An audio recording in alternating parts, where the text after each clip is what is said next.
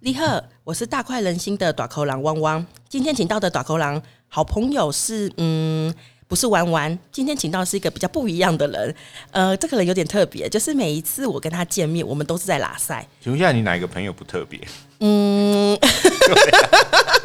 如果用吃来看，每个是很特别。是没？ 聊天也很厉害。对，那这个很很厉害的地方是，每次我跟他拉塞的过程中，我都有很多的学习。对，那今天就是很会拉塞的小事。嗨，大家好，我叫小四。那我要更正一下王王刚刚讲的话，其实我们每次碰面真的都是在开会，认真在开会。我以为你要说我们真的都在拉塞，呃，我们大概两个小时会有一个小时五十九分钟在拉赛。对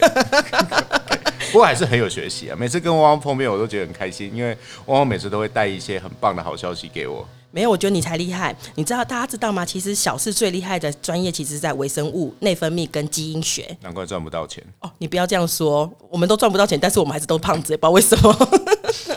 对，那呃，其实小四还有个厉害的地方，他其实是呃台湾爱戴尔的血糖与饮食演算法的发明人，而且他有拿到台湾的专利，听起来是是不是真的很有很专业的感觉？哎过奖过奖。对，然后突然我觉得大快人心的 level 高了起来，因为我上之前跟弯弯都在讨论吃跟吐，不过其实我们今天还是要谈一些吃跟吃到吐的事情。所以没 有是这样子吗？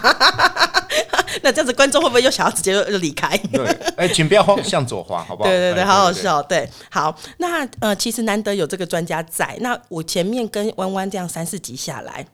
我有一些专业的问题，好想要问。刚好你来了，就是我们在第一集的时候有讨论到说，哎，为什么我们会有这样子的胖子被留下来？因为在演化的过程中，其实我一直有一个疑惑：如果以常理来判断啊，因为以前的灾害感觉很多，战争很多，如果瘦子是不是跑得比较快，比较容易被留下来？胖子不应该被留下来啊？还是说，其实胖子是因为如果有呃荒饥荒之类的，胖子比较容易被留下来。我好想要知道为什么哦。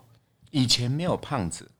我我觉得应该要从那个，如果我们我们谈人好了，如果是人的话，以前以前没有胖子的，我认为的主要原因还是那个社会习惯的问题，因为过去我们还是以采集，然后以人力的农耕为主，所以并没有那么大量或是集中农业。哦呃，情形出现，因为对农耕我们运动比量比较大，然后现在我们都宅在沙发上，对运动量比较少，我们是这现个在概念开的吗是？耕耘机好吗？耕耘机是什么意思？你知道美国，哦哦你知道对对美国对对农对夫超有钱的吗？看他们都开那 个那直是升几机百啊，甲的地， 对对啊，撒农药开飞机。所以你的意思是现在农夫比较胖，而且胖的很夸张的意思吗？啊，现在我们粮食非常非常的充裕的关系，我觉得是对。那如果以前没有胖子的话，呃，应该讲说，如果我们谈生物的话，在更早更早以前没有没有所谓的胖子，其实这件事情不一定对。好，主要的还是回到我们刚刚讲的，就是食物匮乏的原哦，因，因为他吃不够饱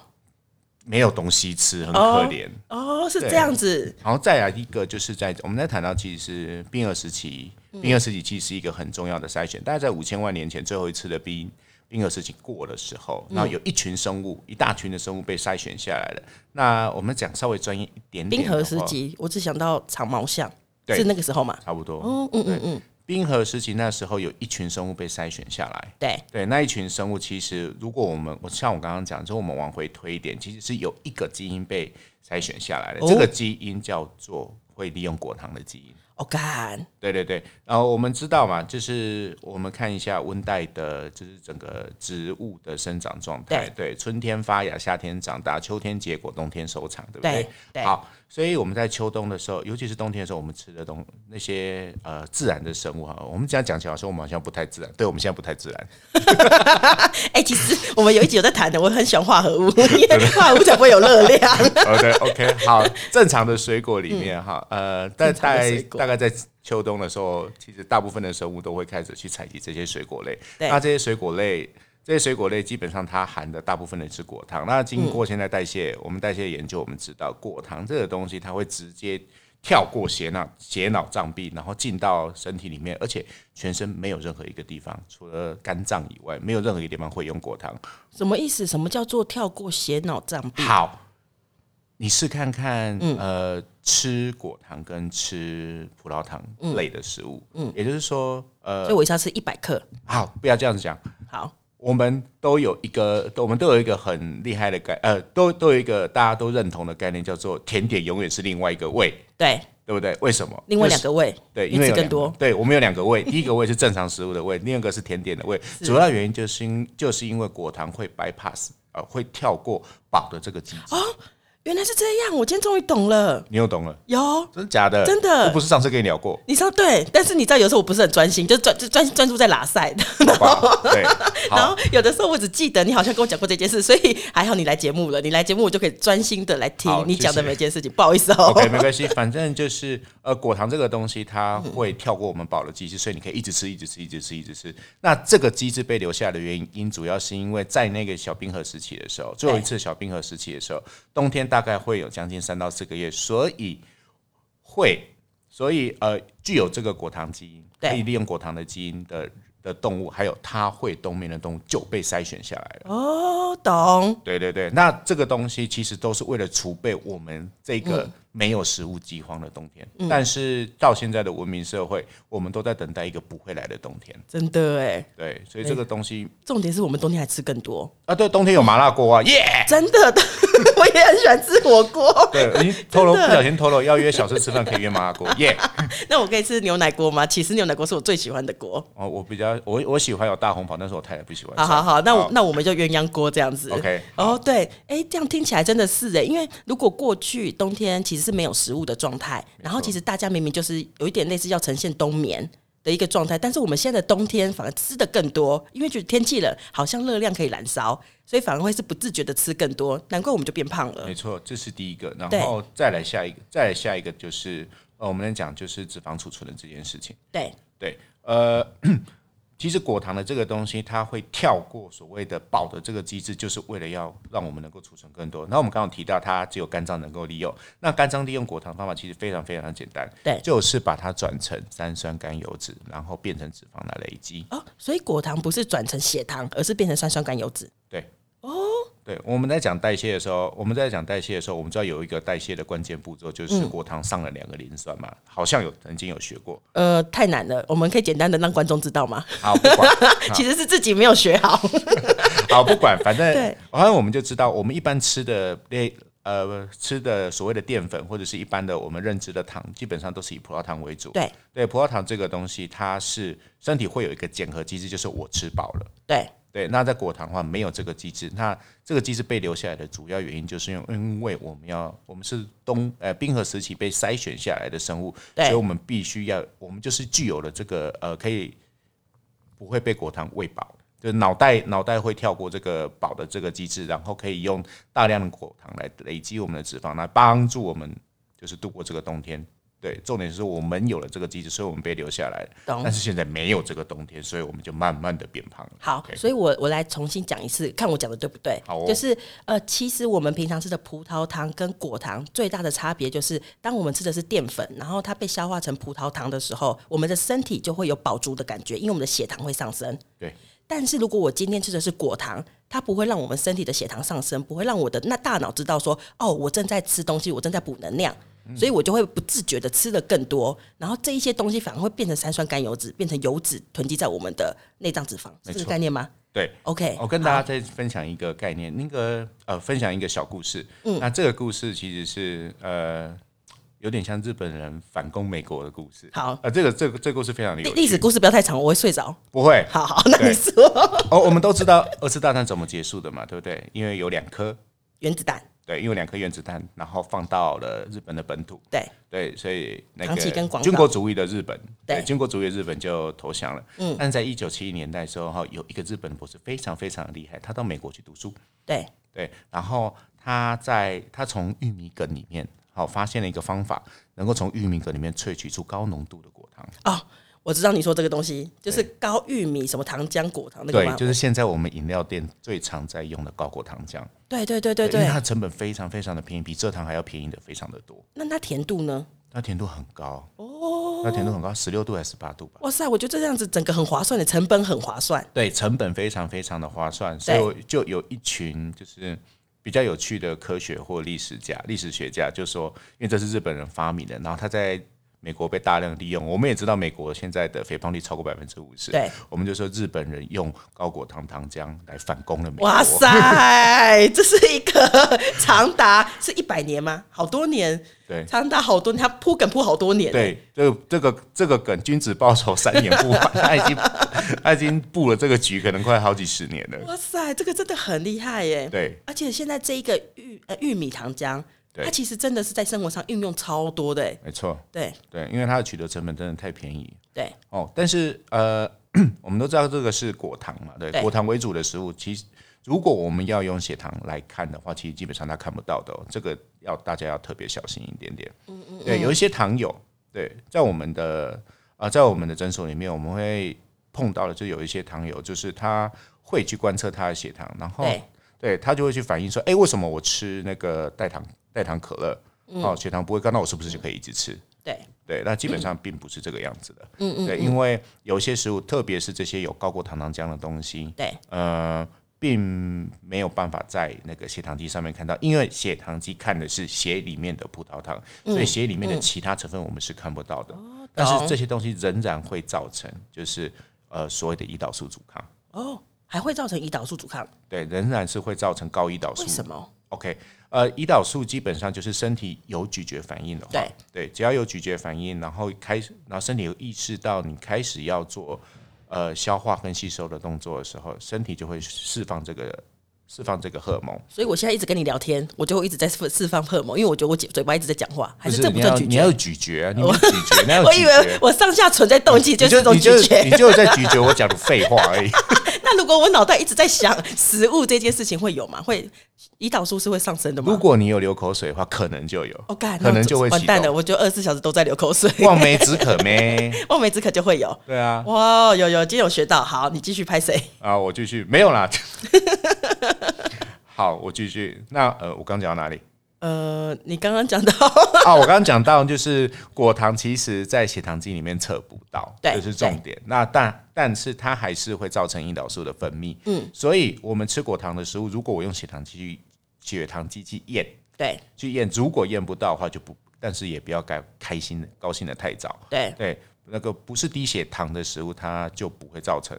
就不会造成就是身体的一些代谢的负面的效应。对，我们要特别注意到，就是隐藏在生活中的这么多的呃潜在性的果糖类的制品，它不，它没有办法在血糖机里面看得到，但是它是会还是会刺激胰岛素的反应，因为胰岛素是把这些东西带到身体里面来做进一步的合成的。胰岛素就是一种呃我们讲储存性的荷尔蒙的头，对它的源头，只要胰岛素高，身体就会倾向于倾向于储存这件事情。那储存什么，端看你吃进来的是什么。懂懂。对，基你这样本上啊一讲，我突然就觉得我好像有点要需要担心了，因为当我第一次听到就是果糖其实不会让我的血糖上升这件事，我嗯就很安心的喝。原因是因为我自以为我呃，因为其实我每次健康检查，我最骄傲的就是我的总胆固醇跟三酸甘油脂。嗯虽然我胖，可是它都一直都是很漂亮的数字，所以我就有点拿翘，你知道吗？就是 就是会觉得好像似乎隐约可以再再喝这样子。不过你今天这样讲起来，我觉得我好像要小心了，因为我最近在跟你做这个二十四小时血糖侦测，我也发现可能年纪也大了，然后一直都在乱吃。你我有发年现纪大吗？我看你还蛮就是呃，对，还蛮你童知道每颜的每啊。每一年到每一年，就是年纪越来越大哦了。我昨天在看那个，我昨天在看那个某某某某某台的那个，就是八点档后的节目，然后那边谈到那个那个张伟忠老师有上节目上节目，嗯，对，张伟洲老师有上节目，然后他就在讲一个就是会发大财的面相，结果他讲的那些那个那些所有的特征，我都在你的脸上看到。真的假的？ 那你那那那可以告诉我什么时候可以发哎大财吗？汪董汪董拜托拜托 你不要这样子多多你可以关照告诉我什么时候可以发大财吗？ 哎、我们扯远了，我们时间到了是 不是？还没，还没，还没，还没，还没，还你还你可以讲，你你想要讲三天三夜，我都不介意。呃，现在想要来跟秦小，因为其实前面两三集啊，我发现弯弯在分享他的一些减重经验的分享，其实大家都很喜欢。对，那今天也想要不免俗的请小事来分享，因为我记得你跟王医师有一起开过健身房。哦，好，对，我觉得你应该有蛮多减脂增肌，而且你又在这一行这么久了，应该有很多很特别的减减重的经验。好，我先跟大家分享一下，我要复我要复议一下汪汪讲，呃，汪汪汪说的，对，汪汪说他那个减肥还没有失败过，对啊，对，弯弯， 啊，我我是哎、对，是弯弯说他有成功，然后我觉得以现在来整体来看，其实是失败的。 对，没有，他说从从来没有那个啊，从来没有失败过啊，因为根本就还没有，因为都还在减肥当中 啊。那你是这样看 的？对啊，就是是对，然后哦好，OK，我没有开过健身房。那像我个人的话，目前现在诶、应该正在复胖中。对，有我对我今天我爸早上看到有有说，呃，对，好，我们先讲一下减重经验好了。对对，然后我们我们整理过那么多的减肥的经验以后，我们发现所有的减重计，所有的减重计划都会复胖，嗯嗯嗯，对，都会复胖。 我很好认同这句话。对，好，但是我们要先讲一个那个做减重的那个，诶、算是黑历史，也不是说黑历史，就是它的厚黑学，对，就是所谓的减重计划如果不会复胖，嗯，那这个减重计划就势必不会成为一个商业模式嘛。哎、是这样说吗？因为如果很多人成功，然后不复胖，不是会有更多人想要来继续来这个地方减重吗？所以如果大家都从一从一百五十年前开始有减重的话，那现在早就没有胖子了。是没错，我以为只是因为，因为因为对我来讲，我觉得减重来看的话，其实因为就正负七千七大卡嘛，因为每七千七是一公斤，没错然后但是因为我们基础代谢有限，所以我们往下减有限，嗯可是往上是无限的。就像你最近跟我吃中餐，你就发现往上很无限。对，我跟他吃中餐，我就胖两公斤，气死。哎、你不要这样说，我们才吃个一餐两餐而已。但是汪汪去啊，居然没有变胖，所以可见汪汪的那个汪汪的那个呃代谢比我还要好很多。 是这样，呃，可能是因为我太胖，好吧，那个我们下一题再谈，我们下一集可以谈。对我，们下一集再来。好，我们继续聊。我们六年前的时候开了全台湾第一家的老人健身房。哦，是老人健身房，对，其实我们开的是银发族的健身房，那所时以候没有银发是不可以进去的。没有啊，后来整间都是梅啊。 你根本就是打着银发的名号在看美呀！ 没我有跟你老婆说，她谁这集谁一定知道听到。 对，take 无爱嘛。 对，后来对啊，后来我们做的生意，我们做到的生意都是呃东华南路对面那一些上班的上班族居多。原嗯本我们是要做银发族健身房来做来执行健康促进这件事情，结果呃结果不小心就是做到了很多的上班族，对，嗯所以后来我们就把它就是呃做转型了。对，对，就把它转型掉。那在这个中间哈，我觉得我有一个特别的经验，就是我引进了某一某一家公司的某一套系统。嗯，对，那这一套系统呢，它非常呃，它非常非常的特别，就是它吃很多很多很多的菜， 很多的菜，对，要吃很多很多吃很多的菜本来就会瘦啊，对，它是用菜把你撑饱。可是吃菜是都会便秘哎，呃，这水要喝够啊，所以对它是同时有加上很靠多吃的菜一定会瘦啊，而且他不它需要系统啊，他只要他只要有个菜市场就好了。对他好像每四周还每八周吧，嗯我忘记了。对，好就要做一次所谓的全蔬果的饮食周。对，对，然后就很辛苦，就是你要每天都吃，就是那一那一那一个礼拜你就要一直吃草，对，一直吃草，然后呃，那可以打成汁吗？还是只能啊不用？行，要要一直真的咀嚼用咬要咬草。哦，那这样子一个礼拜之后我就要去看牙医啦。我觉得我颞颌关节可能会有一些问题耶。早知道早知道我就认真的推，这样子的话，我们牙医诊所就更赚钱。没哦错，不是这就是啊 一一真道啊是，的，哎呀，可恶。而且老人家会更需要。好，对，你说好，OK，我们继续讲。然后这个一个礼拜的这个一个礼拜的所谓的全蔬全蔬果粥，然后再加上后面的这个饮食计划，哦，我回顾了一下哈，哦，我们在执行计划的期间真的会瘦，对对。我们在回顾呃，我们在执行这个计划期间真的会瘦，但是我们的客人给我的反应非常的有趣，就是、嗯呃，他们在经过十二周的训练了以后，那个胃口就被养得非常非常的大，啊，不是吃菜吗？才吃很，因为必须要吃到有一点饱足感，会吃很多。对，就会吃很多，所以胃好像暂时性的被撑大了。当他他菜吃多反而被撑大，对，然后当他结束了这个 course 的时候，嗯就结束这个流这个流程了以后，他身体已经记忆到了，可能我一餐就要吃大概八百公克到一对公斤的食物对。如果我没有吃到那个量的话，我可能就会唇腰、就为什么？唇腰、嘴痒痒啊，就哦，会还嘴就嘴馋，对，就会非常的嘴馋，然后就想要继续吃哦啊。这样在这样的状况之下，然后这些客人嗯他并没有去遵照原本的那些饮食规则对，去吃，然后反而是去吃日常吃的食物。maybe 他的麦当劳可能原本就吃，原本在没有参加这个课程之前，他就吃一个汉堡。，对，结果他因为胃口被养大，所以把他变成要吃一个汉堡，然后再加六块鸡块，他才会吃得饱。所以当然总的这量样我会还是上吃升不饱。好好，我知道。对 Anyway，就是我们的客人就是因为对哦胃口被养大了，对，这个是我蛮妙哦哦体验到的一件事情。但是后来如何解决？啊？有解决方案吗？没有解决方案，就是把它带进来方案，所以我才说这是黑历史啊。哦，哦嗯对，所以因为这样子，我们重复、重复、重复，不断的就是把人带到系统里面来，这样也是有赚到钱的、啊对，对对对，但也是能够帮人家维持身材啊，所嗯以这是我觉得很特别。就是后来我没有采用这个方案的原因，是因为它会把人家的胃口养大，嗯嗯，然后当他脱钩的时候，反而很容易复胖。哦，对，我们就我们决定了，我今天开始可以正当理由的不吃菜了。为什么？因为我不喜欢吃菜啊，既然你有这么好的黑历史，可以让我变成就是吃嗯但你菜，吃很多淀粉，肚子还是嗯那胃口还是会被撑大、呃啊好吧？重点还是总量，好吗？ 重点是总量没错，对我啊们重点还是在讨论总量好 总吗热量这件事对啊情。 ，OK，好，我们继续， 好我们继续聊。然后后来，呃，其实每种方法真的都有效，因嗯为后来我们我不用了这个方法，对然后我们就改用了高强度间歇的运动，啊，这个大家都知道嘛，嗯，就是很强很强的运动，对很强很强的运动。那时候哦，真的是体重体脂一起下，下的非常非常漂亮，对，那是我人生最瘦的时候。对，我、嗯说哦算比了，受精卵还要瘦，嗯，差不多，人生最瘦，我居然没有看人过、生身欸，材最好的时候，对，难怪才会有现在的老婆。哎、不然那时候我认识我老婆，对，对，不然你可能无法结对婚，可能以你现在对这状态。对，她也被我骗， 对对，好，对，所以哦，这个好特别的一个经验哦。对，这是让我学到学到一个很大的功课，就是所有的计这这个这个饮食计划，呃，基本上应该还是要考虑到总量，对，懂对，。可能会比较安全一所以，如点果点。大量吃蔬菜这件事情来减重啊，是不是其实减的可能会是肌肉？因为我这样听下来，我觉得它里面好像没有蛋白质这个东西。哦，一个礼拜还好，一，哦所以它是属于呃一个礼拜，然后停正常，一个礼拜正常嘛，就是、嗯，它是一个礼第一个礼拜，它可能是以四周作为一个循环，对。对，然后第一个礼拜就是只能吃蔬菜跟很 DGI 的水果，哇塞然啊后！第二个礼拜就是加一点点植物性蛋白质，第三个礼拜加动物性蛋白质，对对，然后再呃接下来再加油脂，再加淀粉，慢慢慢慢加回来，然后嗯找到你一个饮食的黄金比例，基本上这个概念是完全正确的。对好，但是呃，我们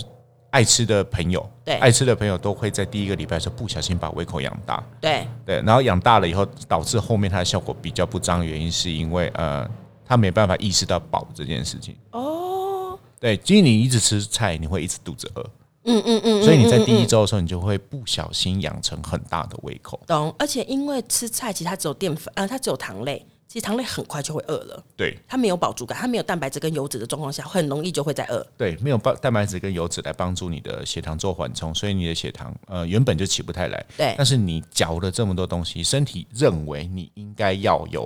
更很多多的的食能物进量来，对所以它放了很多胰岛素进来，但是基本上血糖不太会动，对，懂。对，基本上懂血糖不会动，对。所以这个方法，它可它听起来好像也没办法，嗯，应该说这个方法听起来可以让我，比如说我遇到瓶颈期的时候，四个一个礼拜、两个礼拜，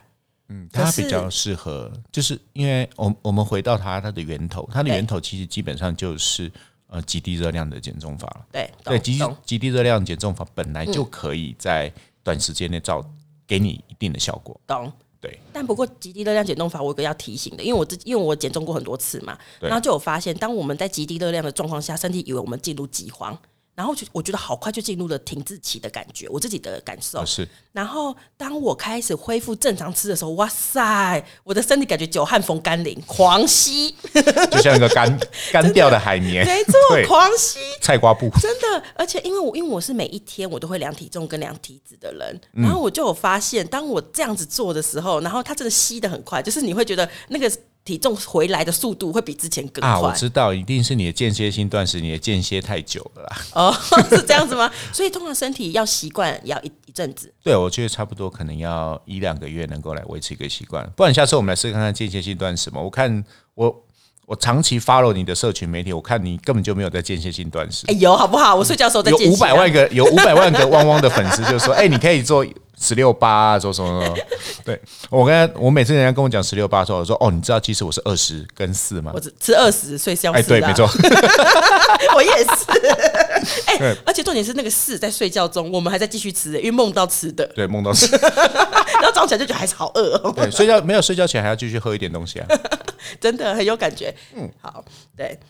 那我们那小那小四除了这一些经验外，那你就是用你的专业来跟大家说，就是嘿因为其实刚刚有前面有提到，就是过去因为冰河时期，我们这样的基因被留下来了。对那如果要如何对抗我们这个基因这个本能呢、我要怎么样减重比较会有机会成功？好，我其实我觉得减重真的是心理学，对我要说真的真的，对各位听众伙伴，对你呃减重要失败，唯一唯一一个方法就是你给他的计划要能够符合他的生活习惯对。我发现这才是王道，嗯嗯嗯对，这王道原因就是呃你要先。买通你自己的脑袋，让你的脑袋能够接受改变这件事情。要骗我们的大脑。对，然后我上次在那个 TLC 里面有个节目，然后他就有提到说如何欺骗自己的大脑，我觉得太有趣了。原来我的大脑是可以用骗的方式。对那我觉得下次我们可以来谈 TLC 系列的节目，跟减重、哎好跟饮食有关，我觉得会很有趣。 OK OK，对我觉得这我觉得这个这个题目非常的好。啊对对，那减重失败期基本上就是你要你的减重的计划，不管是怎么样的计划，都一定要能够符合你自己的。呃，我们像我们刚刚已经先讲到要符合，呃，要能够让我们脑袋满足嘛，然后要直接在你的生活中能够唾手可得。对对呃，我访问过很多很多减重失败的朋友，他们都跟我们讲，呃，有很多很多计划，每一种计划真的都有用。嗯嗯，对。那他们没办法持续，主要的原因都是因为，呃，他们参加所谓的计划的执行的方式，让太他难了。对，让他不方便。例如说，你要呃很低的碳，然后要很高的好的油脂，嗯呃，基本上在你的日常生活中很难去很难去执行到，所以他就必须要呃专专程去准备，然后没有人错约他，他就没有办法没去。错，只要意志力薄弱的那一天，后对前面都毁了。还有他会被他会被人公告，说哎呀你在减重，啊算了，你不要跟我们去吃好了。 对对，减肥减到没 朋友，超可怜哎你的。好像你真的坏朋友的样子跑出来啊，对啊，我就是坏朋友啊！啊，对啊，你要减肥啊，不要去啊，不要跟我们走啊，对啊， 好拜。笑哦好，所以对呃，我们我们从生活习惯上面看的是这几点。好，第一个就是你要随手，就是从你日常生活中就可以做到了，这是对第一个。然后第二个就是你要能够让你的大脑满足。那对第三个，我们讲一下比较。科学的东西的话，嗯，第一个就是你要让你的餐后血糖是相对稳定的，嗯嗯，对，呃，这是从内分泌的角度去看，我们要尽量的去减缓我们胰岛素的释放。当然，果糖这件事情一定要撇掉，你要减重基本上就不要碰果糖，嗯，因为果糖它只有唯一一条路就是储存能量，对，对，就但是我变有成我有一个问题嘿，嗯餐后血糖稳定这件事啊，除非我们是自己有在量血糖，或者是有对嗯佩戴二十四小时的血糖侦测机，我才可以知道说到底每一个食物对我的感受。那我有没有一个比较好的观察方法？就是即使我没有这些检测设备的东西，对设备的东西，然后我还是可以知道说，哦，原来这个东西吃了以后。对我是好或不好，有没有一个身体的感受可以让大家知道？可以如的，果可以对的。好，呃，有两个哈，第一个是当然最准的就是我们一直用一直监测血糖嘛，对，然后也科可学以的方法，对，也可以稍微的，就是做点的侦测。对点的侦测的话，我们有一个公定的标准，对哦大概就是你吃，假设你十二点吃的话，你量一下你两点的血糖就可以了。嗯，两个小时后的血糖，对，感然后所以两个小时后其实基本上是一个很好的关键点，嗯啊，不管是健康人或者是呃像我一样的胖子，对，没好有。你，你还你算瘦了，你算瘦哦，谢对谢谢谢谢谢，OK，好，就是一般人来讲哈，正常的人来讲，假假设你没有胰岛素，呃，就是低型糖尿病的问题的话，基本上餐后两个小时，一个半小时到两个小时之间，你的血糖应该会达到最高峰。嗯嗯嗯，对，所以我们可以抓，好、我们可以用科学的方式去量测那一点的血糖，对也可以用身体来感受。对，那身体做什么样的感受？第一个就是疲劳，疲劳，对，你会不会有疲倦、倦怠、易怒，或者是吃完后对，或者是多久瞬间饥饿想吃东西，两个小时，两个小时，如果我两个小时吃完以后，我突然就冒火，可能、或就者是我突然又饿起来了，想吃，对就有可能是因为血糖波动太大，对血糖不稳定哦都有血糖可不稳嗯能，都有可能会造成你再一次的进食。对对，它第一个会造成你再一次的进食，第对二个就是呃，它通常都会有一个状况就是。呃，瞬间大量的胰岛素释放，嗯，对，瞬间大量胰岛素释放的话，基本上它在这个期间，身体的开关就会被调整储存状态，对对，调整储存状态的话，所有的东西进来啊，所有的食物进来就会直接倾向被胰岛素搬去身身体的各个部位去储存。对所以啊，呃，正常来讲，正常的血糖还身体里面还够，呃，血液血液里面还够的话，就会被拿去转化做肝糖嘛。这个我们知道。那肝糖这个仓库，我们把肝糖想成仓库，对，对，肝糖这个仓库如果满的话，才会变成脂肪，拿去做储存。那就看它储存在哪里喽。对，对，储存在肌肉的我们就叫皮下脂肪，储存在肝脏的我们就叫内脏脂肪。嗯对对，那当然其实还有一个叫储存在胰脏，这个我们比较不知道。嗯嗯嗯，对，所以有脂肪肝，其实有脂肪胰。哦，脂肪移哦，对哇塞，听起来我阿姨好胖哦， 脂肪移，OK，对， 哦，因为肝脏跟胰脏在那个胚胎形成的时候，其实基本上是同一个细胞啊，在同一个胚层，它们其实是互为表里的兄弟。嗯嗯嗯嗯嗯，对对对，所以他们在调控血糖是肝脏跟胰脏一起的嘛，这个我们知道。 哦，哎，等一下，那所以内脏脂肪肥胖这件事情，指的就是肝脏跟胰脏的肥胖，还有在围绕在就是你腹腔内的。腹腔内的所有的脏器。对对对，但当然是哦一定是以肝脏为中肝嗯心开始做累积。那所以脂肪肝跟内脏脂肪是两件事，脂肪肝跟内脏脂肪基本上是同样一件事哦是情，同样一件事嗯对，只情。是它从这从肝脏出发，然后会往外去做累积，哦，因为这个我一直搞不搞不清楚、哎没关系，原来就是这样子对，大概是这个样子。哦，好好好 OK 是哦，好。好那呃，今天其实小四有告诉我们，就是从基因学的角度来看，就是为什么我们会呃变成现在这个样子，一定是怪基因，没有在怪自己。 对自私的基因，对对对对对对对。那其实有一个很棒的提醒，就是未来如果大家要去喝呃那个叫手摇杯的饮料，或者是你在外面喝一些嗯算是果糖类的含有果糖的东西，哦要小对心。对，哦，那我们来讲哦，这个我们来跟大家分享一下。对对我再额我再额外补充一下，好，我们这个含糖饮料哈，我个人觉得非常的非常的有意思。对对，呃，如果你真的有去看那个卫福部的那些标签的话，对，你可以发现半糖饮料它的热量并不是只有一半。哦，半糖饮料热量不是一半，对啊，我们以为我们现在这样子心心里会这样子以为哦，例如说我喝全糖一个一杯真奶全糖七百卡，对那我那也是真的七百卡这么多吗？差不多假设真的假的？大杯的话，哇塞，比一个泡面跟泡面差不多哎、真奶哇啦，塞，嗯真奶啦那我宁愿吃一个泡面加八颗贡丸。对，然后半糖的话哈，嗯然后你们你会想说，哎，那我加半糖的话会不会只剩下三百五？其实并不是，但是我脑袋里面认为，嗯，我点半糖是三百五，对不不对？会，原因是因为还有珍珠，还有还有什么？还有奶粉，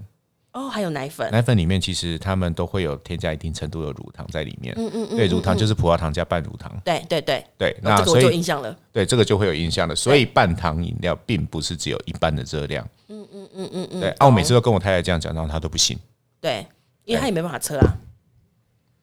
哦，对啊，但是她可以看标签啊。对，对啊，嗯嗯嗯嗯，懂懂懂懂懂。所以好，OK，所以含糖饮料这是真的哈。你想减重就少喝一点点，或者是下次我们再告诉你怎么样怎么样能够就是很安全的喝它。OK，嗯嗯嗯嗯，懂。好，那不知道今天大家在小诗身上有没有一些学习？谢谢比谢谢。 我觉得我最大的学习就是吃了很多的蔬菜，原来它会让我的瘾那个食量变食量变大，大而且让我的瘾会一直起来。 对对对我觉得对对瘾这件事情真的很有趣。下次啊，我想要教大家一个：如果当你晚上吃完东西以后，嘿你很怕你会再嘴馋，最好的方法就是赶快去刷牙。我觉得只要刷完牙，你就会有一种，它是一个就是啊，我要进入睡眠的状态了。就是你刷完牙，你会觉得我在吃东西再刷一次牙很麻烦。这是一种仪式感嘛。对对对对对对对对，我觉得这个效果也还不错，它至少可以阻止我不要一直去想吃东西，因为有的时候某一些晚上你就特别想吃东西。难怪汪汪的牙齿这么干净。哦，你这样说不是，其对啊实它我是都假没有的，装到没有眼啦，开玩笑睛。哦，不是。 好好好，好 OK OK，那大家喜欢我们这一集的主题主题跟来宾吗？喜欢的话，请订阅大快人心，并给大快人心五颗星的评价，不然我觉得小事就没有下一次。对，没有错。没错，如果这一集的评价太低，我们就是小事的问题。好，那我是大快人大，我是打口狼汪汪。我是小四，那我们下次见，拜拜拜拜